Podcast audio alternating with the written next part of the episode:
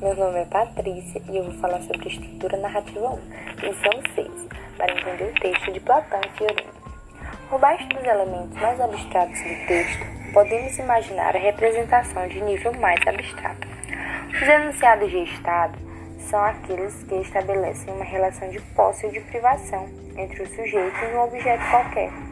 Na estrutura narrativa, os enunciados são organizados de quatro formas distintas, que são elas: manipulação, competência, performance e sanção.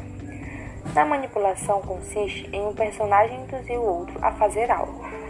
Na competência, o sujeito do fazer adquire um saber e um poder. Na performance, o sujeito do fazer executa a ação. Na sanção, o sujeito do fazer recebe castigo ou recompensa.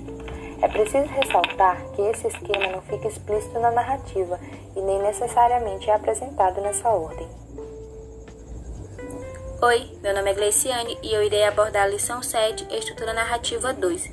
Irei descrever melhor os objetos com os quais o sujeito entra em relação de posse ou de privatização. Bom, o objeto não deve ser entendido como uma coisa, mas como tudo aquilo que um sujeito pode adquirir ou perder, seja riqueza, amor, até mesmo alegria. Os objetos são de tipos distintos. Temos objetos necessários para adquirir outros objetos. Nele inclui-se o querer, o dever, o saber e o querer fazer, necessário para que o sujeito obtenha o objeto. Temos ainda os objetos que são a finalidade última a que visa o sujeito. Nele inclui-se aqueles que o sujeito quer ou pode adquirir.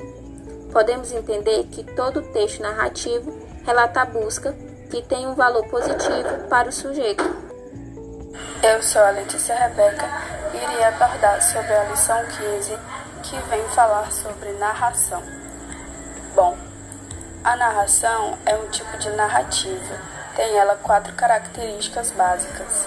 A primeira é um conjunto de transformação de situações referente aos personagens determinados.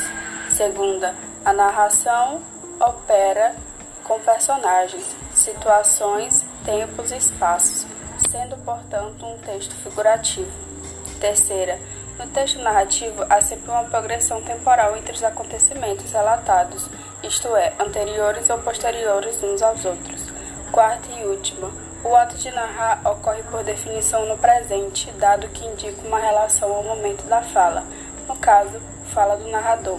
Na narração, as quatro características explicadas acima devem estar conjuntamente presentes. Um texto que tenha só uma dessas características ou duas delas não é uma narração.